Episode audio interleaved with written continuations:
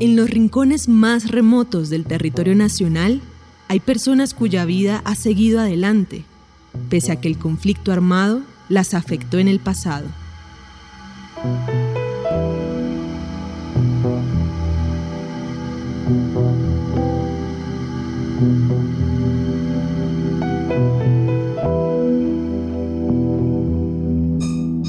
Después de estar en la cárcel nueve años por su actuación como guerrillero de las FARC, Hermes Osorio pasó a formar parte de una cooperativa de excombatientes en el Carmen de Bolívar.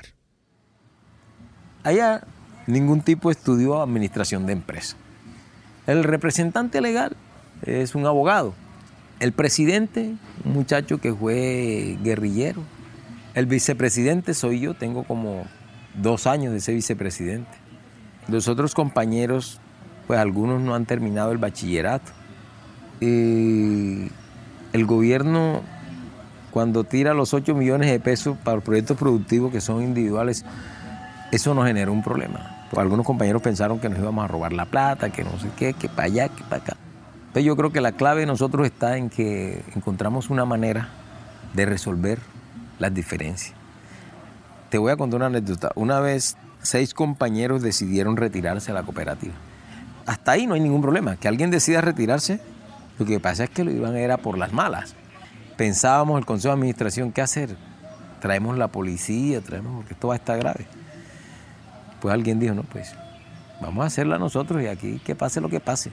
Y ahí nos dimos cuenta que estábamos encontrando la manera de resolver nuestras diferencias sin pelearnos, sin ofendernos.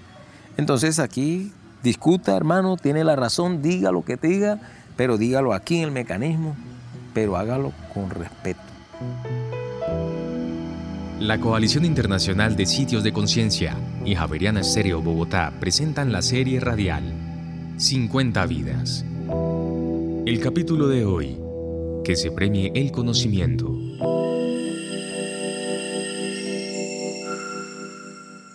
Soy Hermes Francisco Osorio Reyes, firmante del Acuerdo de Paz, más conocido como Daniel King.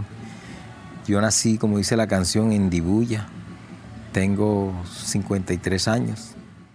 Después de estudiar algunos años de bachillerato en el célebre Liceo Celedón, Hermes Osorio se fue para las FARC a mediados de la década de los 80. Bueno, de mi papá no sé qué pensaría mi mamá sí sé que le causé muchos dolores, que le causé mucho sufrimiento. Y a veces cuando cuento esto me lleno de nostalgia, porque cuando se trata de pedir perdón, a quien tengo que pedirle perdón es a mi madre por todos los sufrimientos que mi decisión le causó. 16 años tenía de edad, todavía no tenía cédula de ciudadanía. Es más, la tarjeta de identidad mía quedó en un, remolque, en una caleta en la montaña. Yo siempre soñé con ser periodista. Yo quería dos cosas, ser periodista y locutor de radio. Sí, me, apasionaba pues porque en ese momento no era Face ni eran los celulares, era la radio, hermano.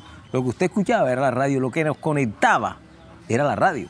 Entonces, ese es como, como una frustración. Y la otra, pues siempre me gustó la música, pues haber nacido donde nací y haberme criado en la costa, pues la música la lleva uno en la sangre. Es decir, yo también soy un cantante frustrado de vallenato. Como consecuencia de su actividad subversiva, Hermes Osorio fue capturado y juzgado por las autoridades. Pagó prisión nueve años hasta que el Acuerdo de La Habana en el 2016 le permitió recobrar la libertad. Se firma el acuerdo y empieza a cambiarnos la vida. Es decir, obtenemos la libertad y eso es un logro porque alcanzo a conocer mi hija. Ahí está. Ya tenía como 15 años. Después, pues me logro reencontrar con mi compañera, también guerrillera y que había estado también detenida. Y bueno, salgo sin nada. El Estado da 2 millones de pesos y una asignación mensual en ese momento de 600 mil pesos, el 90% de un salario mínimo durante 24 meses.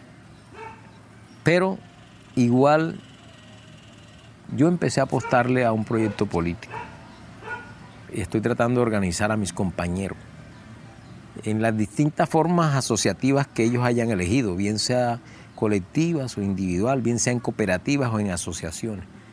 Y he estado impulsando eso, pero también motivándolos a que estudien y tratando, luchando para que no tomen la decisión de regresar al monte, ni volver a tomar las armas, ni las filas de la delincuencia organizada, porque ellos tienen conocimiento y tienen experiencia, y con armas. Y el Estado no ha tenido en cuenta esos detalles. En el 2018 nace la Cooperativa Multiactiva Agropecuaria en el Carmen de Bolívar. Y empezamos, no teníamos tierra, ya tenemos por ahí un pedacito. Nos dedicamos a varias líneas productivas.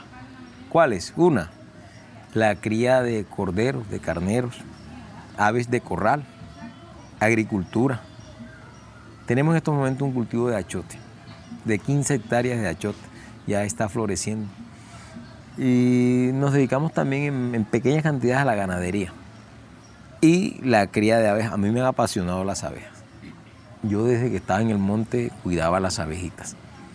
No solamente he disfrutado de su miel, sino que he disfrutado lo que las abejas realizan por nosotros. Esa cooperativa tiene 44 socios, 44 reincorporados. Es una cooperativa próspera y creo que dentro de poco tiempo, si no se descarrila, va a ser una empresa muy rentable. En lo personal, la vida de Hermes Osorio también ha tenido transformaciones. He estado en varios cursos de derechos humanos, incluso un curso hasta de radio. ¿Qué otra cosa? Bueno, logro pues ya entrar a la universidad abierta y a distancia a estudiar ciencias jurídicas y políticas.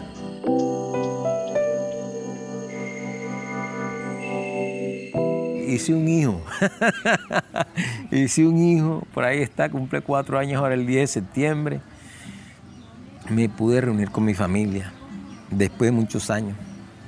Pude recorrer este país nuevamente, ya más tranquilo. Pude salir a una calle, pude ir a un centro comercial, así sea con guardaespaldas. Pude ir a la playa tranquilo. Pude ir a los barrios más pobres de Colombia y mirar la pobreza. Pero también tuve la triste realidad de conocer los problemas de delincuencia, de drogadicción, de prostitución, de alcoholismo y el grado de miseria y el estado de postración al que hemos llegado como sociedad. Yo la tenía en el monte no muy clara, no la había visto, pero aquí sí la he visto. Yo le estoy apostando a la paz, a la construcción de paz. Yo le estoy apostando a que los colombianos no nos sigamos matando.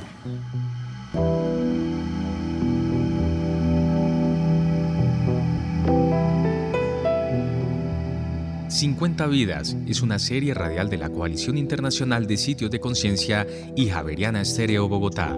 Libreto y dirección José Vicente Arismendi. Grabación de campo Camilo Manchego. Postproducción Laura del Sol Daza.